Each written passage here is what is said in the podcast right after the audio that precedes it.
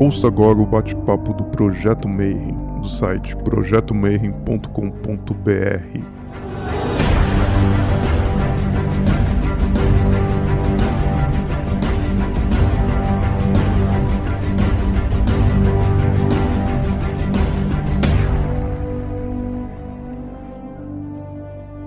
dia para você que é de bom dia, boa noite para você que é da boa noite, boa tarde se estiver assistindo isso aí depois no YouTube. Já dá o seu like, dá o seguir, toca o sininho e faz essas coisas de youtuber.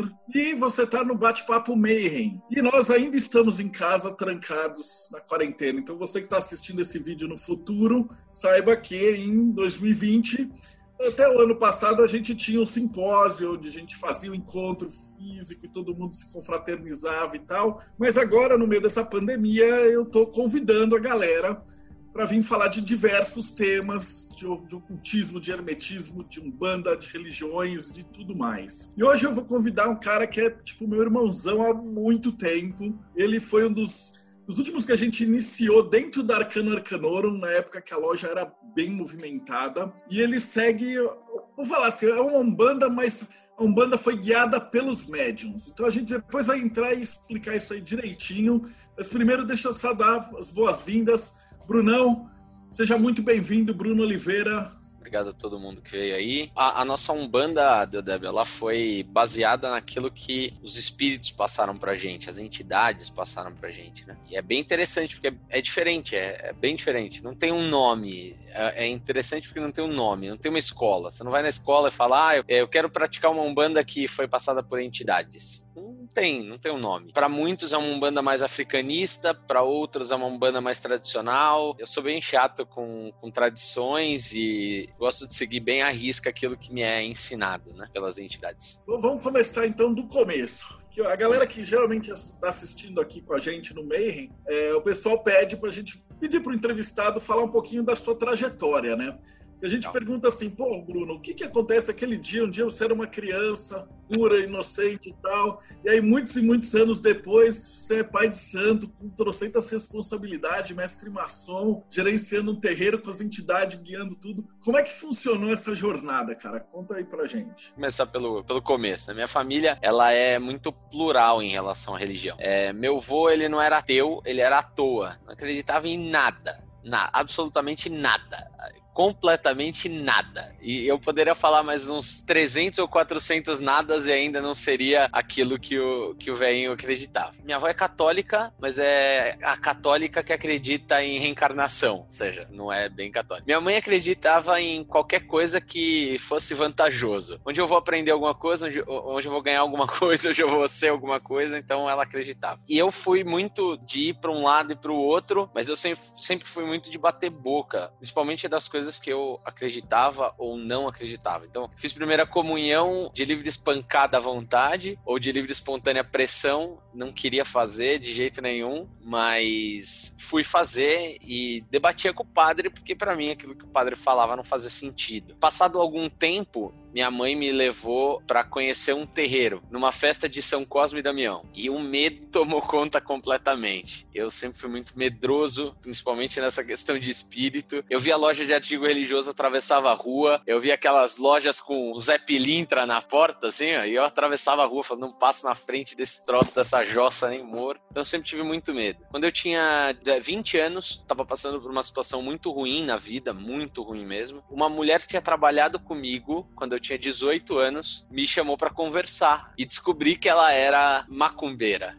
Eu adoro esse termo que não, não é pejorativa. descobri que ela era macumbeira. E aí, passado um tempo, eu me descobri médium. Falei, cara, isso é loucura, isso aí não, não faz sentido algum. É receber espíritos no seu corpo e deixar com que esses espíritos façam trabalhos espirituais. É, Para mim não fazia sentido algum. Até o dia que eu tive a primeira manifestação e foi de um herê, que é um espírito infantilizado. Dali em diante a coisa começou a acontecer. Eu comecei a frequentar terreiros, tem um grande amigo amigo meu que é, me levou num terreiro. Eu tinha um medo do caramba. A mãe de santo chegava próximo da assistência, eu me escondia, eu abaixava a cabeça, assim. Não queria que ela me visse, porque tinha medo que acontecesse qualquer coisa. Passei em consulta e nessa consulta eu já viajei, assim, fui pra estratosfera e voltei. Passado sete anos disso, voltei nesse terreiro e a mãe de santo incorporada, o caboclo dela, portanto, seu quatro pedras, olhou para mim e falou: Voltou, filho? Que bom, vamos trabalhar. Você tem que vir de branco. Já falei: Não, não quero saber disso, pelo amor de Deus, não quero, não quero, não quero. Comecei a trabalhar nesse terreiro com muito medo, confesso. Atendia muita gente, mas era gente assim. É,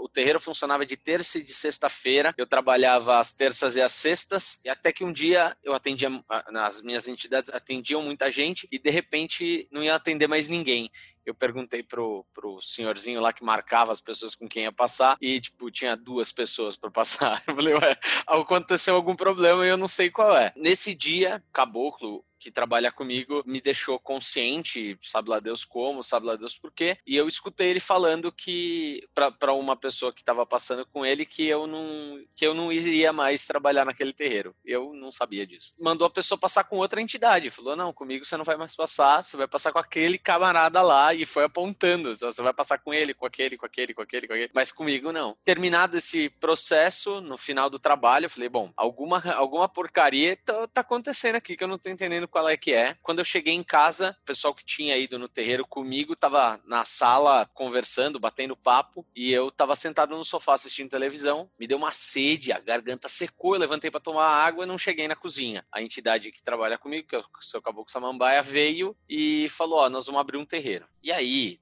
eu deve. Pessoal, o medo tomou mais conta ainda, porque eu não sabia cuidar de mim, vou cuidar de gente. Eu não consigo cuidar da minha pessoa, quanto mais das outras pessoas, né? Ele arquitetou isso com as pessoas. Assim, naquele dia ele falou com as pessoas e disse: ó, vamos, vamos abrir um terreiro, vai ser um terreiro e ponto vai ser um terreiro e nós vamos fazer a, a, a, nossa gira em tal dia, em tal hora. E eu, desesperado para aquilo, chegou tal dia e tal hora, tava rezando, tava, na Umbanda a gente reza cantando, né? Eu tava cantando, olhei para trás, tinha 25 pessoas atrás de mim, e, e no fundo a entidade, que é o seu Caboclo Samambaia, de braço cruzado, olhando para minha cara. E aí o, o medo foi se esvaindo um pouco, e aí eu manifestei, e aí já não vi mais nada e assim foi seguindo a trajetória. A nossa casa já tem 11 anos de existência fez na Páscoa desse ano, é, sempre de portas abertas, a gente nunca parou. Tá sendo uma experiência bem interessante, assim. Foi bem gostoso, mas eu confesso para vocês que me deu um, medo muito grande de todo esse processo, né? Não foi algo de família, não foi algo que eu é, efetivamente busquei, mas foi algo que veio até mim e eu abracei a causa e, e, e tô aí, estamos aí fazendo trabalho já há 11 anos. Como é que funcionou quando você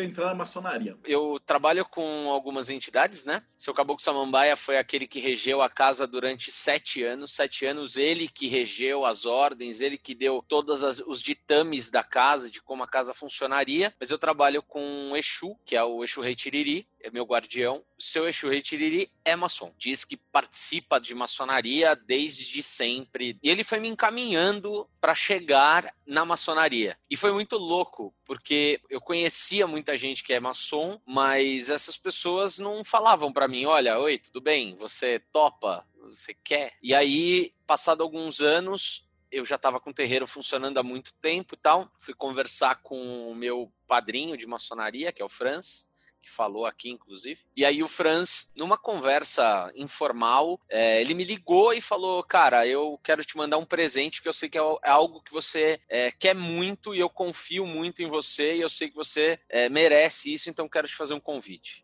mas o convite está no teu e-mail. E aí ele me mandou toda a documentação da maçonaria. Eu, recline, eu declinei do primeiro convite, falei não, não, não, não, não, não, não, já tenho muitas responsabilidades, não vou conseguir assumir mais uma. É, mas mesmo assim ele insistiu e eu era uma coisa que eu queria muito, principalmente pelo que eu conhecia das pessoas que eram maçons, que são maçons. E aí eu falei, bom, quero fazer. E aí eu fui, embarquei nesse nesse movimento, tal. E foi, cara, tem sido uma experiência incrível, assim, maravilhosa. É, o que aconteceu, Deodébio, é que quando eu fui fazer a iniciação, a entidade, que é o Seixo Tiriri, foi comigo em todas as viagens, em todos os processos, até que eu cheguei até a, a, a sala onde a gente é preparado para entrar no templo. Até essa, essa chegada na sala, o Seixo Tiriri estava ao meu lado e eu lá sendo preparado para entrar no templo. Quando eu fui adentrar ao templo, quando eu cruzei a porta, né, é feito todo um processo ritualístico, quando eu fui entrar, adentrar a porta, a entidade não foi comigo, ficou na porta e eu entrei sozinho. E claro, né? A primeira dúvida que você, que você tem, a primeira coisa que você pergunta é, cara, por que, que você fez isso, né? Você me traz até aqui e aí ele diz, sim, eu já fui iniciado, agora é a sua vez, é você que tem que passar por isso, você que tem que sentir isso, é você que tem que sentir no seu coração. E foi muito louco. E aí, todos os processos dentro da maçonaria, desde apresentações, trabalhos, é, estudos todos sempre sozinho, ele nunca esteve comigo. Agora, no momento em que eu fui, como a gente chama, exaltar, né, eu fui virar mestre maçom, ele entrou comigo. N não na entrada da, da loja, na entrada da loja ele não estava comigo, mas quando eu fui entrar novamente para fazer o processo de exaltação, para ir a mestre maçom, aí ele estava comigo bem ao meu lado e era muito gostoso sentir aquela energia próxima calantando, dizendo: calma, tá tudo bem, tá tudo tranquilo, vai, vai que tá tudo certo. E foi uma experiência muito louca, porque é uma mistura, né? É, daquilo que eu venho vivendo há 11 anos com o terreiro aberto, onde as entidades dão todos os ditames daquilo que a gente vai fazer, e também é, da maçonaria, que é uma questão muito pessoal, mas que também traz um, uma bagagem de conhecimento, uma bagagem filosófica muito interessante. Isso é muito legal, isso é muito interessante, ter essa mistura de, de energias ali. A energia maçônica, que é uma egrégora fantástica, quem nunca teve oportunidade oportunidade de conhecer um templo maçônico, eu faço votos que conheça, porque é incrível a, a energia e mais a energia da entidade que me acompanha, que eu tenho uma confiança ímpar nesse cara, eu tenho um, um amor e um carinho fora do comum por esse cara.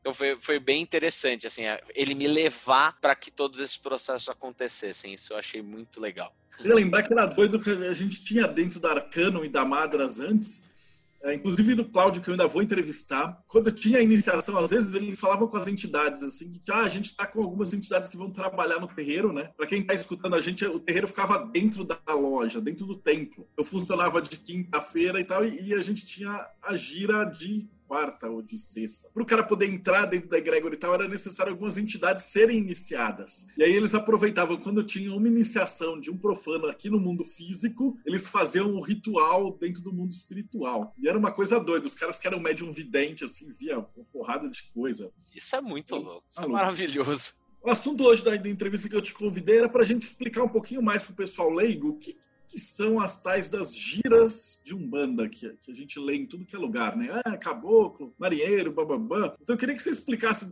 um pouquinho que tipos de gira que existem dentro da, da tua Umbanda, da Umbanda que ah. vocês praticam, e como é que funciona essa gira, né? É importante a gente ressaltar, Deodébio, que o nosso terreiro, ele parte do princípio em que a entidade ensina o médium. Então, tem muitas Umbandas hoje em dia, sem julgamento aquelas outras, mas tem muitas muita Umbanda hoje em dia que você vai lá e fazer um curso, vai aprender com uma pessoa e essa pessoa vai te ensinar como fazer todo o processo ritualístico. Na nossa casa é diferente. A nossa casa nasceu com essa vertente de que quem ensina tudo são as entidades. Então, como eu disse, nos sete primeiros anos da casa, quem organizou toda a ritualística, quem montou todo o processo foi o Caboclo Samambaia, que é o caboclo que trabalha comigo. E o caboclo ele veio trazendo também todas as linhas que nós nós iríamos trabalhar.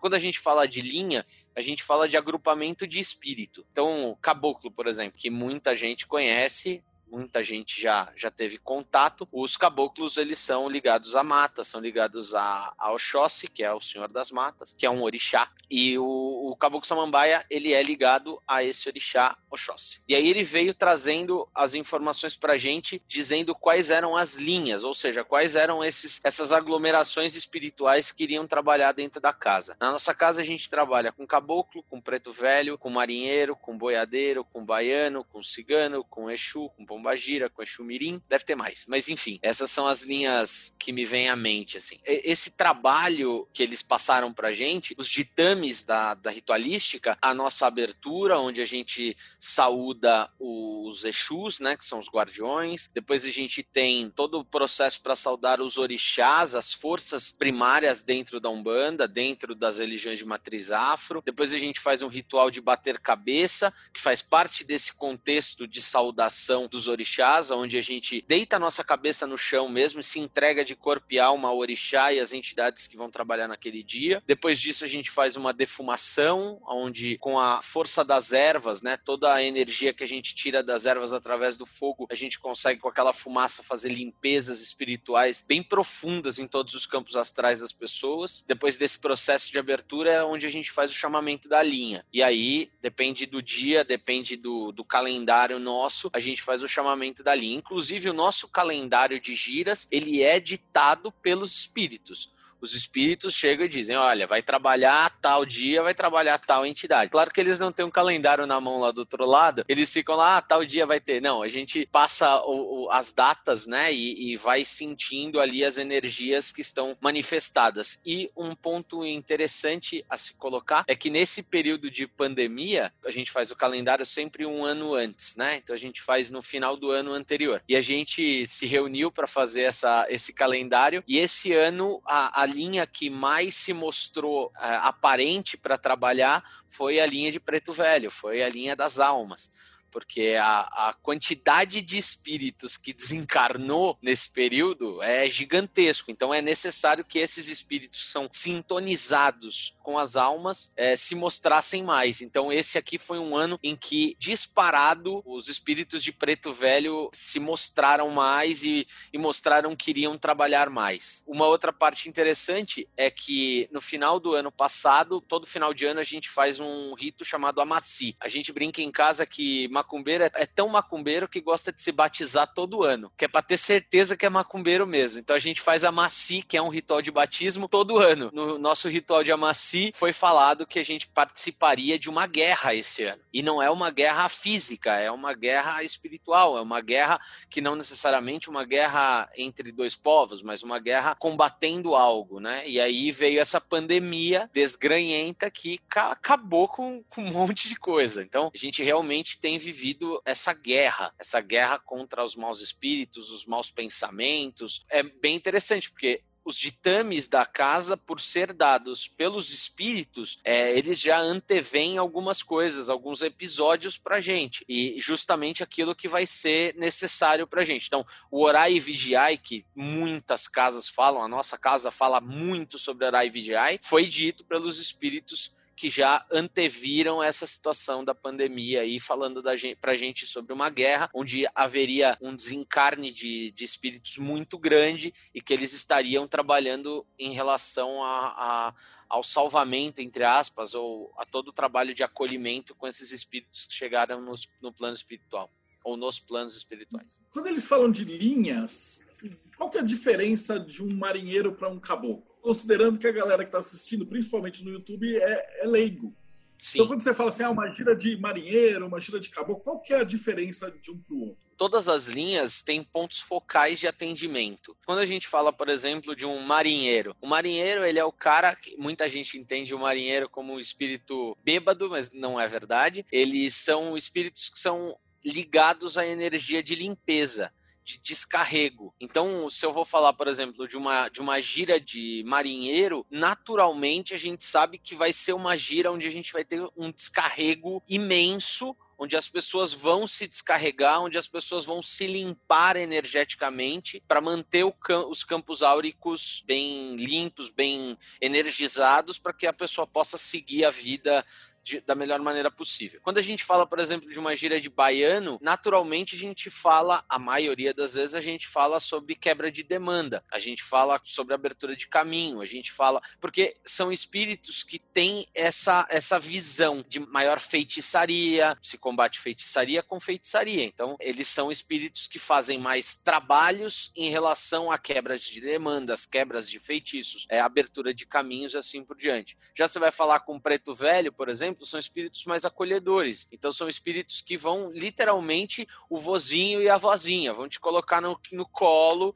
vão bater na sua cabeça com carinho e vão falar: filho, isso aqui ó, não tá bom, isso aqui precisa melhorar. Então, são espíritos mais acolhedores. Aí você fala de Exu, por exemplo. Exu é, é, é eu acho que é a paixão nacional. Assim, as pessoas que conhecem Umbanda, Candomblé ou Kimbanda ou qualquer vertente de religiões de matriz afro gostam muito de Exu. Exu normalmente são espíritos que falam na lata. Não tem rodeio. Enquanto o preto velho vai dizer, ah, fi, sua vida não tá andando, porque sabe, existe uma situação em que você precisa melhorar e blá blá blá, o Exu vai falar, você está fazendo porcaria nisso. Então, os Exus, eles têm mais essa, essa visão. Também trabalham com quebra de demanda e são direcionados por outras entidades para poder fazer o trabalho. Trabalhos de todo tipo que você pode imaginar, é, sempre procurando o melhoramento do ser humano, sempre é, procurando melhorar a vida da pessoa, sempre pensando em como pode ajudar a pessoa a ter uma vida melhor. Todas as linhas têm os seus pormenores, mas num contexto geral, quando a gente fala, por exemplo, de uma pombagira, também a galera que vai na Umbanda normalmente gosta muito de, gira de, de Exu, gira de esquerda, porque tem lá os Exus e as pombagiras. Então, enquanto o Exu na lata vai e fala, a pombagira fala mais do desejo de conseguir coisas, de melhorar a vida, mais no sentido do desejo da coisa e não necessariamente da função de fazê-lo, mas de mostrar o desejo, colocar esse desejo externalizado e assim ela consegue consegue te ajudar e te orientar na sua vida. O mais importante de tudo é entender que todas as entidades têm um propósito. E o propósito de todas essas entidades é ajudar aquela pessoa que está indo lá em busca de ajuda, seja essa ajuda qual for. Sempre pensando no bem, sempre pensando em fazer o bem, sempre pensando em praticar o bem. Essas coisas de ir lá pedir para matar um, para destruir outro, não é assim que funciona. Essa era a pergunta que era a próxima pergunta, porque eu Legal. cheguei a conversar com o pessoal de Kimbanda. Ah, Sim. Eu vi já também umas entrevistas de Paulo Mayombe e tal, e onde você tem o que a entidade não julga. Então o cara pode ir lá e pedir para se vingar do outro, e matar, e fazer. Então, como é que funciona a ética e moral? Existe um critério, alguma regra nesse sentido, a Umbanda que você trabalha? Lá na, na, na nossa casa, Deodébio, funciona muito da seguinte maneira: a pessoa vai e ela expõe o problema dela. A, a entidade de certa maneira, ela dá uma solução para aquele problema. Então, chega lá desempregado. Ah, eu quero um emprego. Ou chega lá empregado, mas quer subir e o chefe está boicotando. Ao invés da entidade pensar em uma forma de matar o camarada que está fazendo alguma coisa, ele pensa de uma forma de tirar aquela pessoa que também está sofrendo, que é seu superior naquele trabalho, que também está sofrendo, por isso tem essas, essas atitudes que não são boas, e direcioná-lo para outro lugar, enquanto você é direcionado para aquele cargo que você tem interesse. Mas sempre, sempre pensando que a entidade ela só te dá um empurrão. Quem tem que tomar ação é você. Não adianta você pedir emprego dentro de uma casa de umbanda e ficar sentado no sofá assistindo sessão da tarde. A chance de você conseguir um emprego é muito pequena. Você não está agindo, você não está tomando uma ação. A entidade de Umbanda, ela não vai te dar um emprego, ela não é um. A gente diz que a gente não é um, um banco de milagres. Por mais que aconteçam muitos milagres, não é um banco de milagre. Você não chega lá e fala, eu quero um emprego e o emprego surge. Chega, chega o caboclo, puxa a carteira de trabalho e fala, pronto, você está empregado. Não é assim que funciona. Sempre pensando em como a pessoa pode se ajudar e espiritualmente abrindo os caminhos dessa pessoa para que essa pessoa possa ter uma vida bacana, tenha a, as suas conquistas e assim por diante. Então a ética e a moral nesse ponto, ela é baseada muito naquilo que a pessoa vem solicitar. Já aconteceu, por exemplo, de uma pessoa pedir para um Exu que trabalha comigo, um outro Exu que trabalha comigo, seu Ventania, e o seu Ventania é, explicar para a pessoa que não é desse jeito que as coisas funcionam, a pessoa pediu para outra quebrar quebrar a perna. Não, quero que ela quebre a perna, porque assim ela vai ser afastada e aí eu vou conseguir o cargo dela. E o Exu falando, não é assim que funciona. Primeiro, você tem que ter competência para atingir esse objetivo. Segundo, não é quebrando a perna de uma pessoa que você vai se sobressair dentro do seu trabalho, dentro da estrutura de trabalho que você tem. E, e foi explicando a pessoa não entendendo e pedindo e pedindo, eu pago, eu pago, eu pago. Seu ventania tirou o charuto e queimou a perna dela. Falou, você gosta disso? Você acha legal? Você acha bacana isso? E queimou a perna dela com charuto abriu um buraco na casa da pessoa. Ah, oh, você me queimou. É claro que eu te queimei. O que, que você tá achando? Você acha que vai chegar aqui, vai pedir pra eu matar uma pessoa, eu vou matar a pessoa, você vai, ah, agora eu vou ser promovido. Não vai ser assim que vai funcionar. Então, a, as entidades de Umbanda, elas vão sempre buscar o melhoramento das pessoas. Se existe uma fila de sucessão hierárquica, por exemplo, num trabalho, ela vai tentar direcionar com que aquela pessoa, se não está bem, seja direcionada para um outro lugar, ou que ela consiga ver o seu real valor e que ela consiga consiga te dar aquilo que você merece e precisa. Então, essa coisa do merecimento ainda é uma constante muito grande dentro da Umbanda. De falar muito de merecimento. E nunca, nunca rola o pessoal querendo pedir amarração, que é o clássico da Umbanda, sem pergunta. Vou falar para você, Deodébio, que a, a questão da amarração mais me pedem como pessoa física do que como sacerdote dentro da minha casa. Porque se a pessoa chega na minha casa, eu antes de começar os trabalhos, eu bato um papo com a pessoa. Então eu digo o que aquela energia tem a fazer. Eu digo, olha, as energias que vão se manifestar, por exemplo, numa gira de boiadeiro. As energias que vão se manifestar são boiadeiros, entendeu? Então, a maioria deles foram boiadeiros na sua vida. O qual é o tipo de trabalho que eles fazem? Eles fazem quebra de demanda, eles fazem limpeza é, no campo energético, no campo astral, eles fazem aconselhamento, eles mostram as, é, as experiências que eles tiveram na vida deles para que a gente possa melhorar a nossa. Então, eu já dou meio que um, um briefing ali para as pessoas não pedirem coisas que fogem da realidade. Mas eu, como, como sacerdote, nossa senhora, é, é um negócio absurdo. É que eu sou meio grosso nesse ponto. Então, a, a, já aconteceu, por exemplo, de uma amiga minha, falo, ah, você ainda é pai de santo? Eu falei, é, sou. como é que a pessoa não é mais? Eu não sei, mas beleza. Eu sou. Ah, legal. Você ainda tem terreiro? Tenho, tenho. Ah, legal. Ah, sabe o que eu queria te pedir? Então, eu conheci um rapaz Falei, já vem. Aí eu esperei a pessoa falar tudo que, que, contou a história da carochinha, como o cara era, como não era, o que fazia, com que trabalhava, levou ela para um lugar, levou para outro, levou para jantar, pediu em namoro, pediu em casamento, casou, casou na igreja, chamou a família. Cara, a história inteira. No final da, da história veio. Ah, então, e aí ele se separou de mim e eu quero ele de volta a qualquer preço. Hum. E e eu com isso? Não, faz uma amarração para mim? Não. ah, mas você é meu amigo. Sério, eu sou seu amigo, mas não é por isso que eu vou fazer uma amarração para você. E aí entra aquela coisa do amor próprio, querida. Vamos lá, né? Ele terminou com você, você tá triste, beleza, bacana, mas você quer ficar com um cara que é um zumbi do teu lado. Você quer que o cara esteja com você só por causa de feitiço. Cara, não é assim que funciona. O cara vai ficar com você por conta de um feitiço. Ele não gosta de você, mas ele tá lá. Aí o cara começa a beber, o cara começa a se drogar, o cara começa a, a te bater, o cara começa a te agredir verbalmente, o cara começa a fazer um inferno na tua vida. Aí você vai vir para mim e falar: ai, desamarra. Não. Então, para não correr esse risco, não vou fazer, não faço, não tá comigo. Então você não é meu amigo. Três meses depois ela tava namorando, quatro meses depois ela tava noiva, cinco meses depois ela casou com outra pessoa. Olha que legal.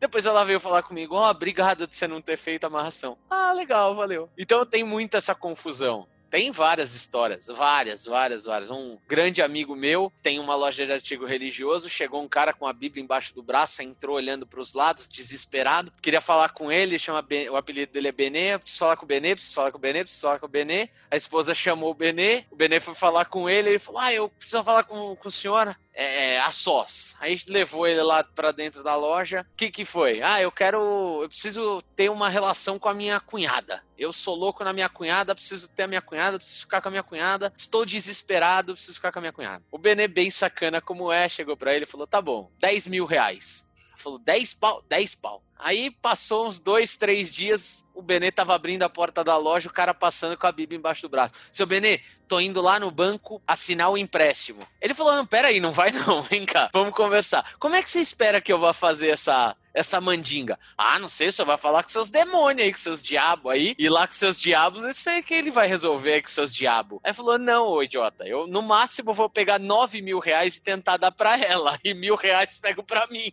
Que, como é que a pessoa vai ter uma relação com você por causa do Exu, velho? Não faz sentido nenhum isso. Então acontece muito, muito, Deodébio. E, e não é só comigo, assim. Milhares de pessoas que têm contato comigo milhares de pessoas com quem eu jogo Búzios, a mesma coisa. Ah, mas eu gosto muito dele. E a minha resposta é: se gostasse, você não ia pedir isso. Se você gostasse mesmo da pessoa, você não pediria isso. E aí a pessoa desiste, pelo menos comigo desiste, porque eu não faço. E aí o cara vai ficar caçando até arrumar um picareta. Nossa! É assim, a gente é honesto e a gente. Por isso que a gente não é rico. Ó, eu vou falar para você, cara.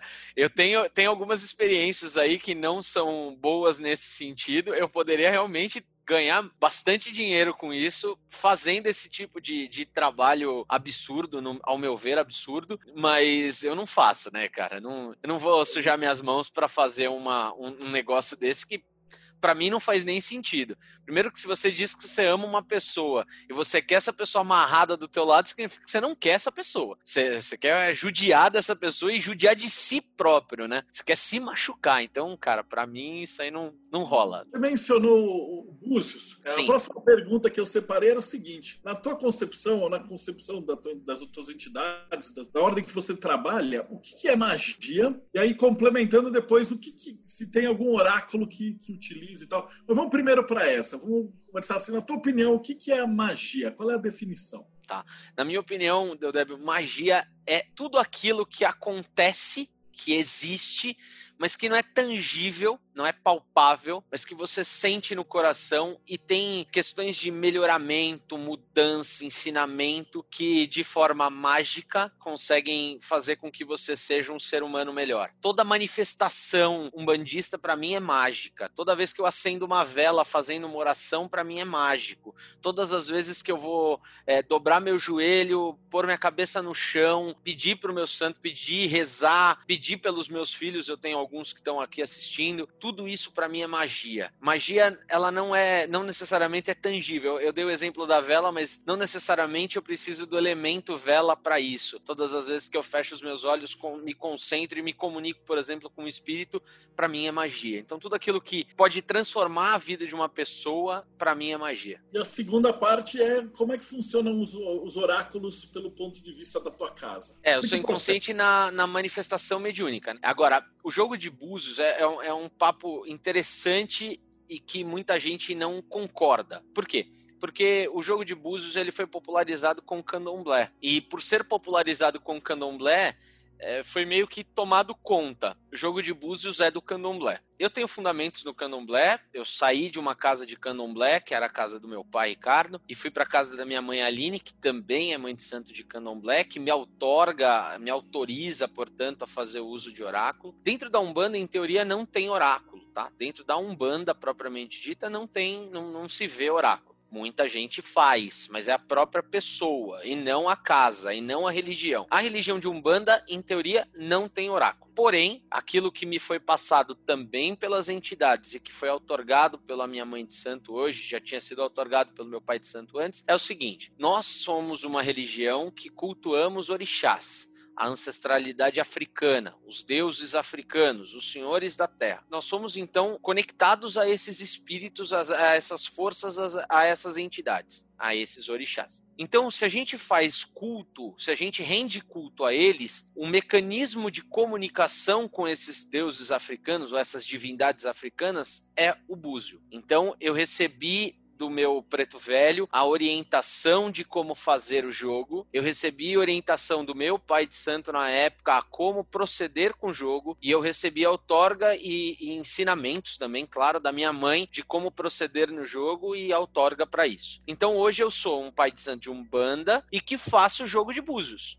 jogo lá Merim de Logum ou Erim de Logum 16 búzios tranquilamente. Não vejo problema algum com isso. Tenho bastante esclarecimento em relação a isso. Não me vejo, não vejo um problema, sabe? Tem muita gente que, ah, mas tem que ser do Candomblé para jogar. Cara, eu tenho fundamentos no Candomblé, mas sinceramente, isso para mim não, não, não, chama assim. Eu acho que o jogo de búzio é uma, um método de comunicação com o divino. E uma vez que eu cultuo esse divino, rendo culto a esse divino, eu tenho autorização, e também dos sacerdotes que me, me otorgaram, eu tenho autorização do divino e dos, dos sacerdotes para poder fazer o jogo. Alguém mencionou o Miguel. Roberto perguntou se o baralho cigano do Petit Lenormand, se alguma das entidades ou alguém que trabalha com você faz uso. Tem uma, uma entidade minha que é um cigano, ele faz uso de baralho. Também de forma oracular, ele faz uso de baralho. Ele me ensinou o jogo, eu jogo também. Não é o jogo que eu mais gosto, tá? Confesso que não é o sistema oracular que mais me atrai. Depois que eu comecei a jogar búzio, eu jogo ossos, né? E jogo cartas. Depois que eu comecei a jogar búzio,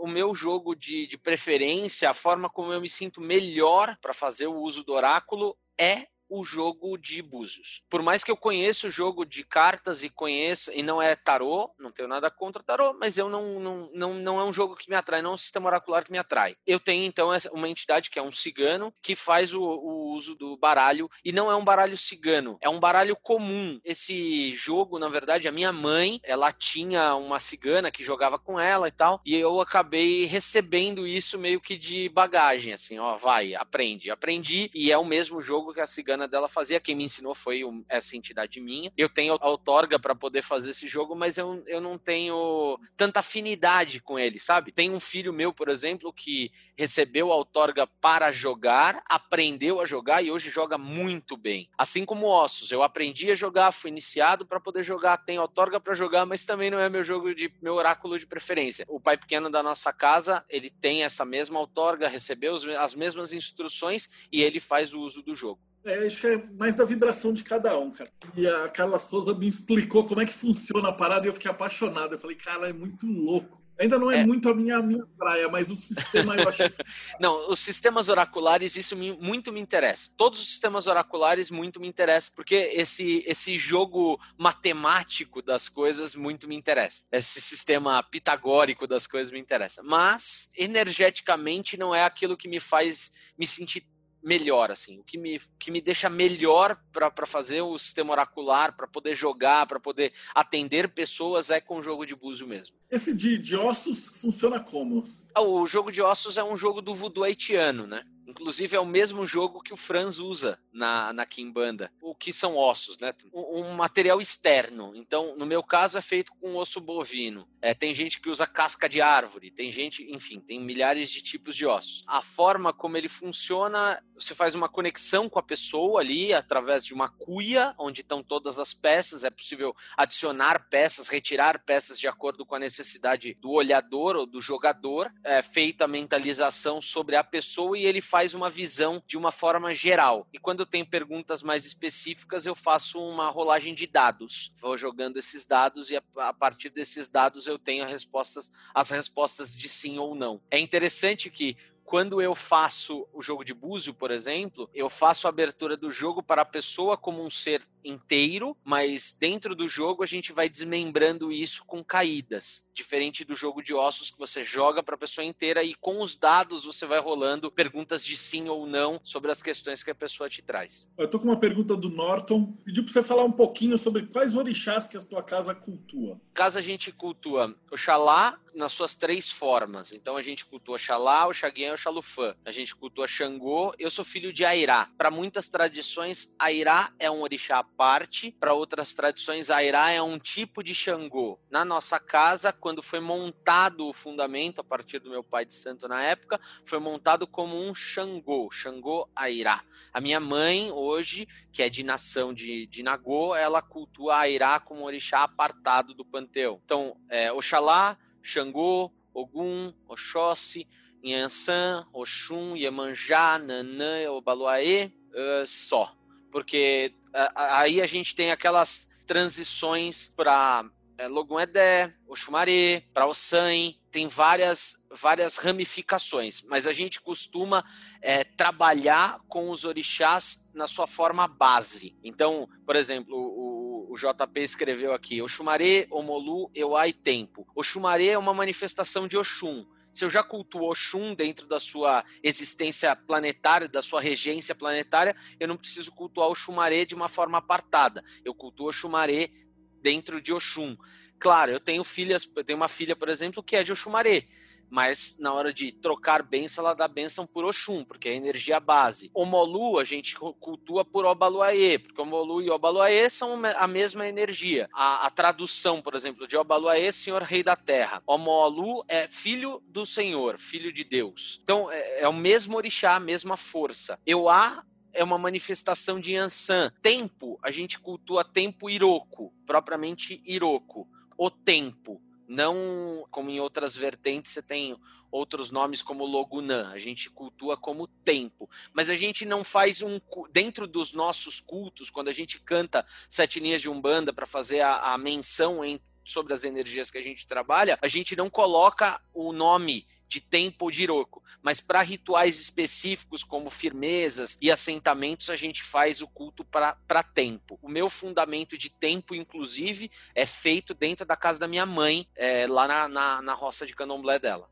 Tem uma pergunta do Daniel também, você podia explicar alguma, um pouquinho de por que, que os Exus têm nomes diferentes, tipo as é linhagens, Exu gato, Exu caveira, sete catacumbas, eles têm esses vários nomes. Para você puder explicar por quê. É muito interessante quando a gente fala de nomes de Exu, porque cada Exu traz no seu nome uma força. Então, vou usar, por exemplo, um Exu que trabalha comigo, o seu Exu Ventania. Né? O orixá que pratica, que trabalha sobre a ventania é em Ansan. Então, naturalmente, ele é um Exu que trabalha encaminhando almas. Ele é um Exu que trabalha nessa ramificação da força de Ansan. Então, os Exus da forma como eles se apresentam, com os nomes que eles se apresentam, eles dão normalmente eles dão referências às energias dos orixás às quais eles respondem. Então, por exemplo, um Exu rompe-matas. Exu rompe-matas é um Exu de Oxóssi, um Exu quebra-pedra, um Exu de Xangô, um Exu pedra preta, um Exu de Xangô. Então, os nomes dos Exus são relacionados diretamente com os nomes dos orixás ou com as forças dos orixás às quais eles prestam serviço. Eu sempre fui fascinado por esses nomes. Eu me lembro. Ah, eu também, cara. Eu tava no Arcano e ficava eu, você e o Franz, a gente anotando. Mas tem umas coisas esquisitas, viu, Dodé? Tem uma galera que inventa uns nomes esquisitos aí. Porque eles sempre dizem um pouquinho, né, do que, que o cara Sim. trabalha. Sim, fato. Vocês... Isso é muito interessante quando a gente vê, por exemplo, o camarada é filho de Xangô, e aí ele trabalha com Exu Caveira, e ele não tem Obaloaê na cabeça dele. Como? Tem que ter uma vibração de conexão, precisa ter uma conexão.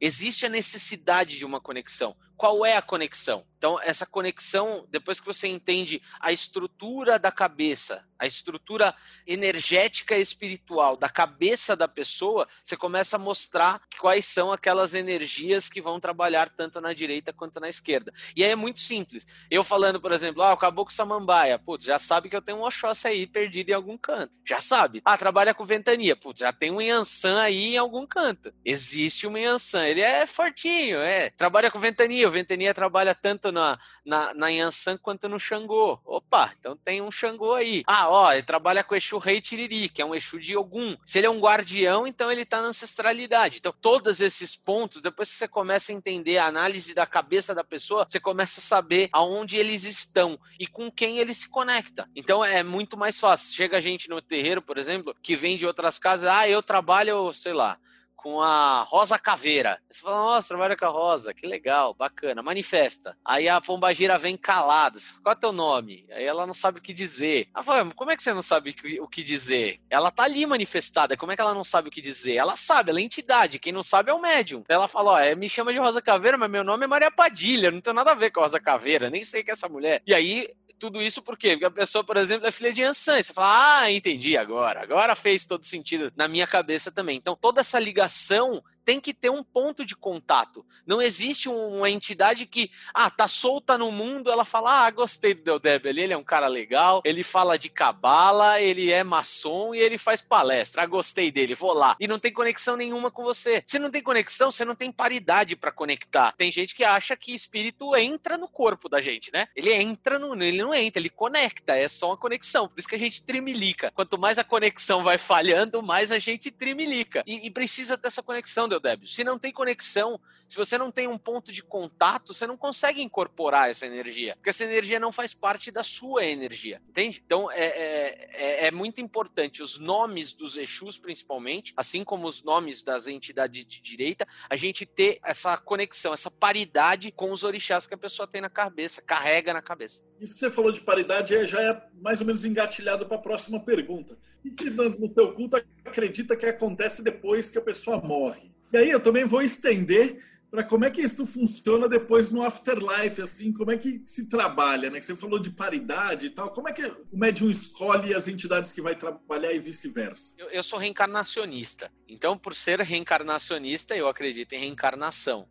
As entidades que trabalham comigo, todas elas, sejam mais voltadas a Umbanda, ou mais voltadas a Kimbanda, ou mais voltadas ao Candomblé, ou mais voltadas a qualquer outro culto, todas elas são reencarnacionistas. Me falam sobre reencarnação. Olha, reencarnei nessa situação. Olha, reencarnei assim. Ó, oh, você reencarnou assado. Então, sou reencarnacionista porque tenho bagagem de informações que eles me passaram. Então, sou reencarnacionista. O que acontece no pós morte, é, o meu preto velho ele fala uma coisa que é interessante. Ele fala que evolução não dá para ser medida. Para você entender o que é evolução, ficar num, num, plano reto e olhar o mais longe que você conseguir. Colocar sua vista o mais longe que você conseguir. Se você quer saber o que é evolução, é só você ficar na ponta do pé. Você vai enxergar um pouco mais além. Então, eu acredito que no pós-morte, nada mais, nada menos que a gente fica na ponta do pé. A gente consegue enxergar um pouco mais além. E o trabalho que você vai exercer no pós-morte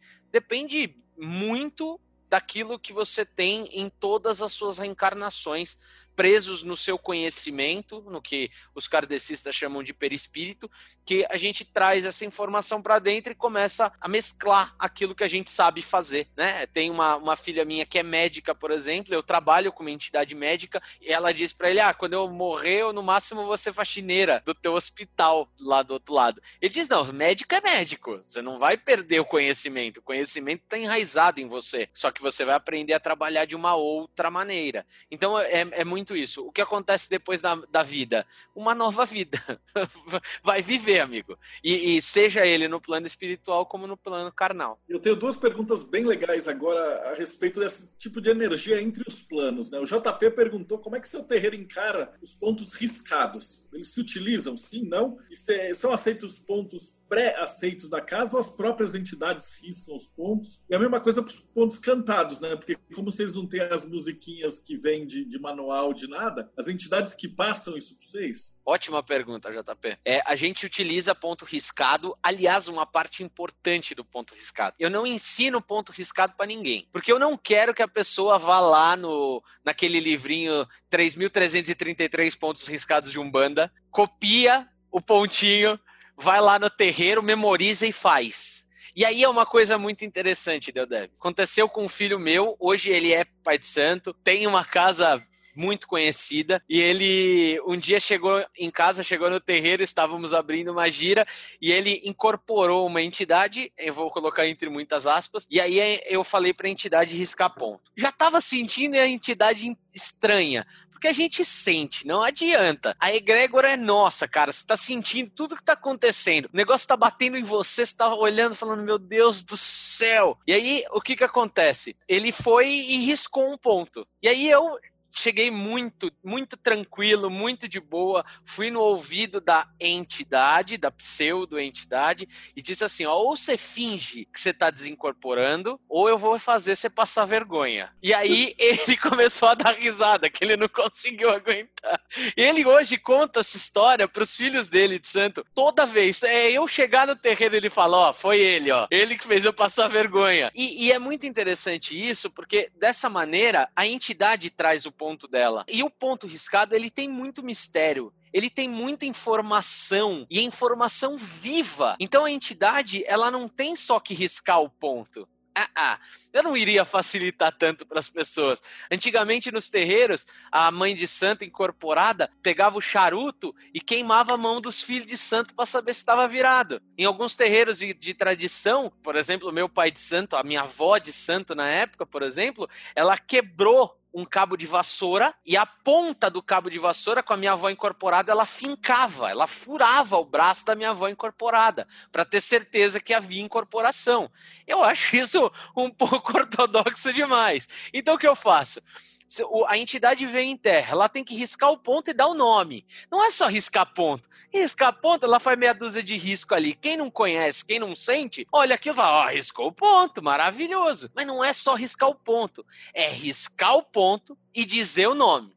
Só que aí você fala, ah, então é só isso? Não eu não vou facilitar tanto a vida das pessoas. Porque eu, eu sofri isso também, sabe? Então é assim, ó. A entidade vem em terra, ela risca o ponto, ela dá o nome e ela explica o ponto. ela tem que dizer porque cada linha tá ali, ela tem que dizer porque cada vela tá ali, tem que dar conta do que riscou. Não é simplesmente riscou e acabou.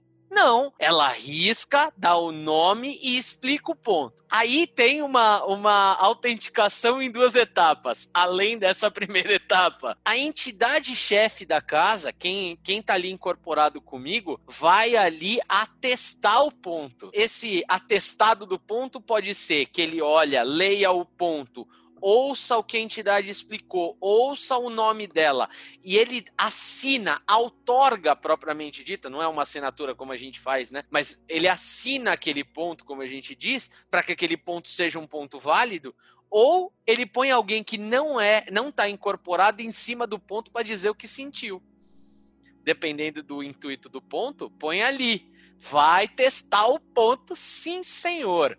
E aí tudo isso validado, pô, legal, a entidade está em terra, o ponto está certo, pode começar a trabalhar. No ponto cantado, a gente procura usar os pontos de hoje em dia, os pontos que tocam. A gente não, não se prende só no ponto que a entidade traz. É claro, quando a entidade traz o ponto, se o Marcos ainda estiver aí, ele pode dizer: o Marcos trabalha com caboclo chamado Caboclo Guaçuru e o Marcos intuiu o ponto do Guaçuru. E aí a parte mais interessante é você ver o Marcos Marcos cantando o ponto que ele fez, entre aspas, e as entidades que nunca tinham escutado aquele ponto cantar aquele ponto, entoar aquele ponto para que aquela entidade chegue. Então, isso é muito legal, porque você vê que aquela energia é uma energia trazida, propriamente dita, trazida para a Terra.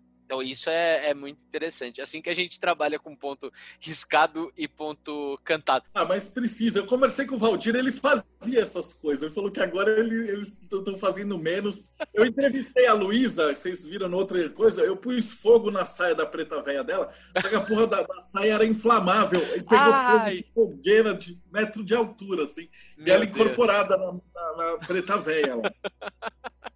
É, fogo, fogo na saia é algo que eu vou dizer que é natural. O, meu, o espaço que a eu gente tem é pequeno.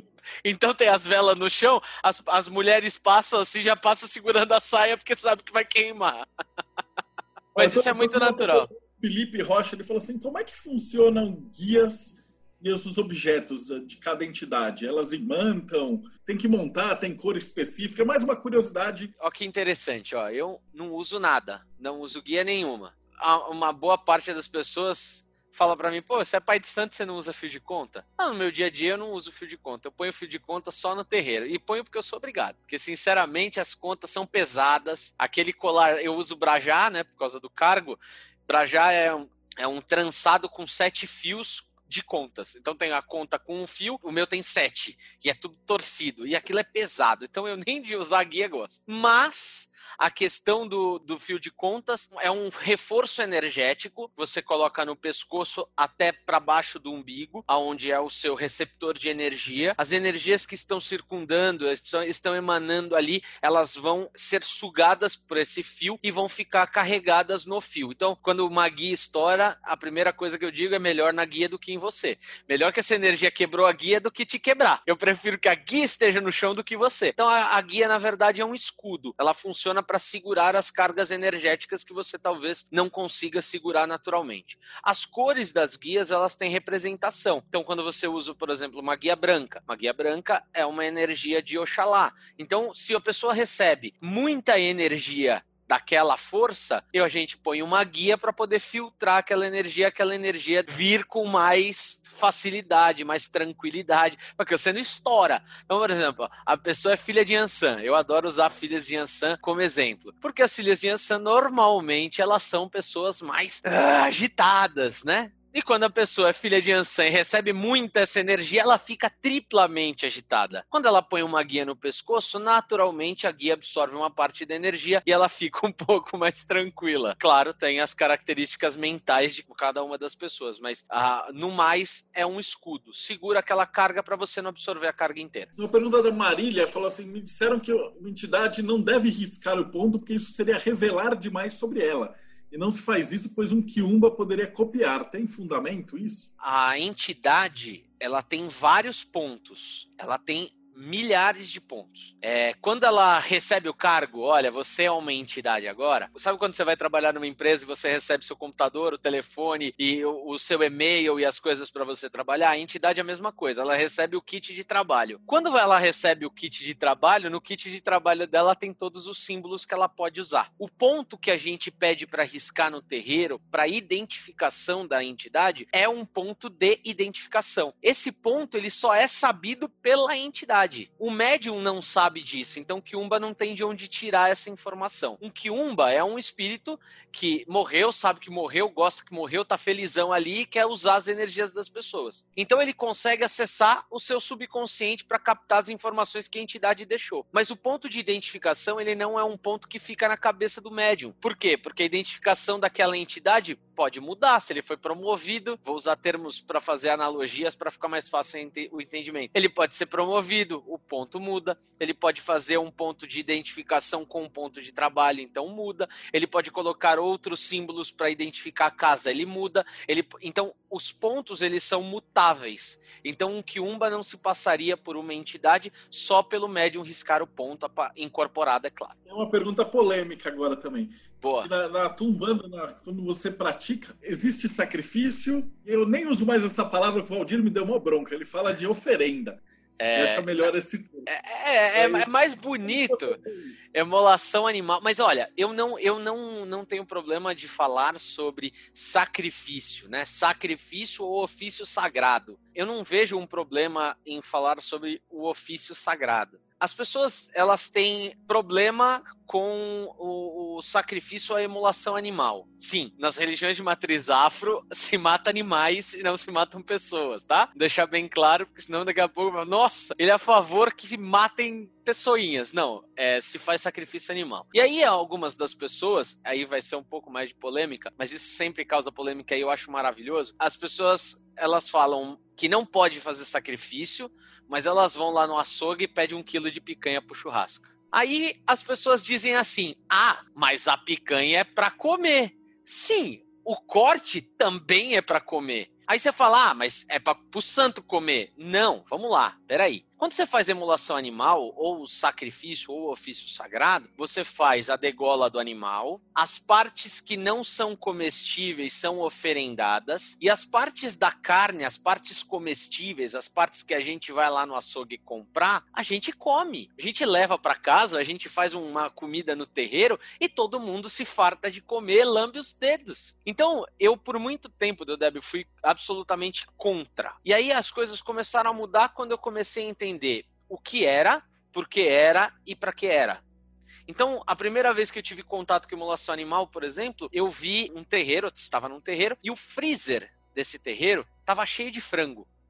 Cheio, cheio de frango. Falei, nossa, quanto frango! Aí sim, porque hoje nós vamos fazer uma festa e nós vamos convidar a comunidade no entorno para vir comer conosco. E essa comunidade em torno desse terreiro é uma comunidade carente. E quando o terreiro abriu as portas, estava tudo pronto para receber as pessoas, para fazer o trabalho e tudo mais, as pessoas vinham de fora e elas estavam numa alegria, se fartando de comer. Eu comecei a falar, pô, esse negócio não é tão ruim assim não. Como é que pode ser tão ruim? Eu estou alimentando uma pessoa que talvez tenha é, seja a única refeição dela no dia. Por que que isso seria uma coisa ruim? Depois eu fui entender o fundamento da coisa e a forma como era feita. O sacrifício animal ele não é feito de uma forma descambada. Não chega na rua, pega uma galinha, passa a faca nela e acabou. Não é. Tem todo um processo, tem todo um procedimento, tem toda uma ritualística aonde se faz esse procedimento. Eu já vi por exemplo, descarregos, no candomblé se chama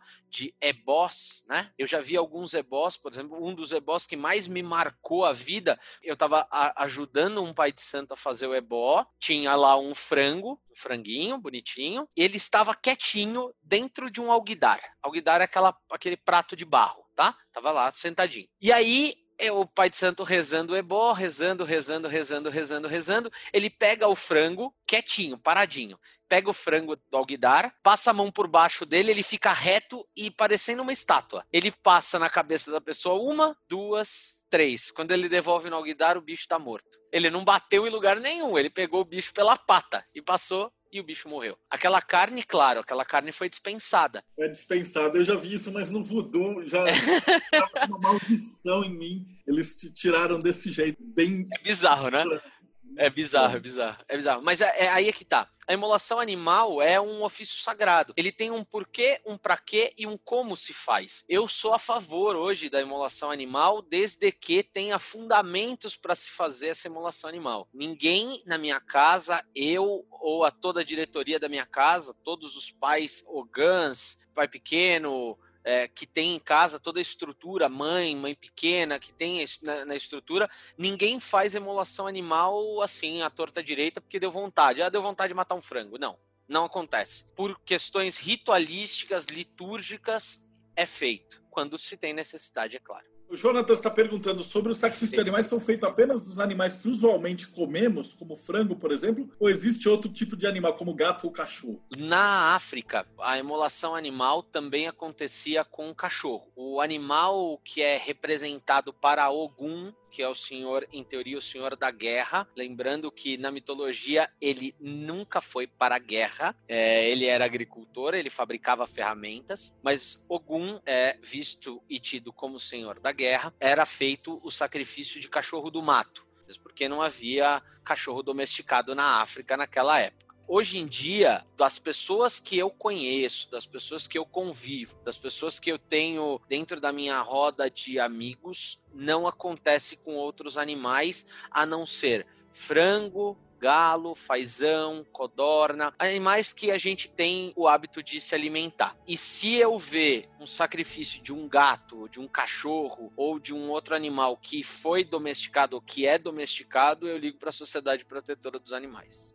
Eu, eu, cheguei a entrevistar um outro do, do, Valdir, eles fazem o bode também. Além da buchada, né, da comida, eles usam a pele para fazer os atabaques. Os coros, né, sim. Principalmente no candomblé, isso acontece muito, Deodébio. A gente não tem a prática, até por uma questão de tradição. Na tradição da minha mãe, não se faz é, sacrifício animal de animais de quatro patas. É só bípede. Então, por não fazer é, emulação de animais de quatro patas, a gente não utiliza o bode. Mas também acontece principalmente nos rituais de candomblé. Conselhos que você daria para um cara que está começando agora na magia, na, na Umbanda, o cara fala assim, ah, talvez eu seja médium, o cara assiste isso aqui no YouTube, ele fica assim, que conselho você poderia daria para o Bruno jovem ou para esse cara que está assistindo a gente agora? O mais importante de tudo é você entender o solo que você está pisando. Se você vai a algum lugar, não entre nesse lugar por pura emoção. Conheça o lugar que você vai, procure conhecer as pessoas que ali estão, procura conhecer como a vida dessas pessoas está, porque isso diz muito, sabe? A gente vê, infelizmente, muita gente que entra de qualquer jeito em qualquer casa, começa a receber instruções que não necessariamente vão ajudar aquela pessoa no seu desenvolvimento e aí ela começa a achar que ela é a super-heroína. Isso acontece muito, gente. Quando o médium novo chega no terreiro, a primeira coisa que ele fala pro amigo que pede ajuda para ele é assim: ó, meu pai de santo vai te ajudar. Quando ele começa a trabalhar e a desenvolver, ele fala: ó, eu e meu pai de santo, a gente vai te ajudar. Passa mais um tempo, ele começa a dar atendimento, ele fala: pode vir que eu te ajudo. Resolva o teu problema na hora. Então, é tomar muito cuidado com a vaidade, é tomar muito cuidado com a soberba, tomar muito cuidado com entrar de cabeça sem entender o que está fazendo. Por quê? Porque nós que trabalhamos numa casa de umbanda, nós só somos mensageiros, a gente não faz nada. Tem gente que agradece, agradece, não me agradeça, eu não estou fazendo nada. A única coisa que eu fiz foi rezar.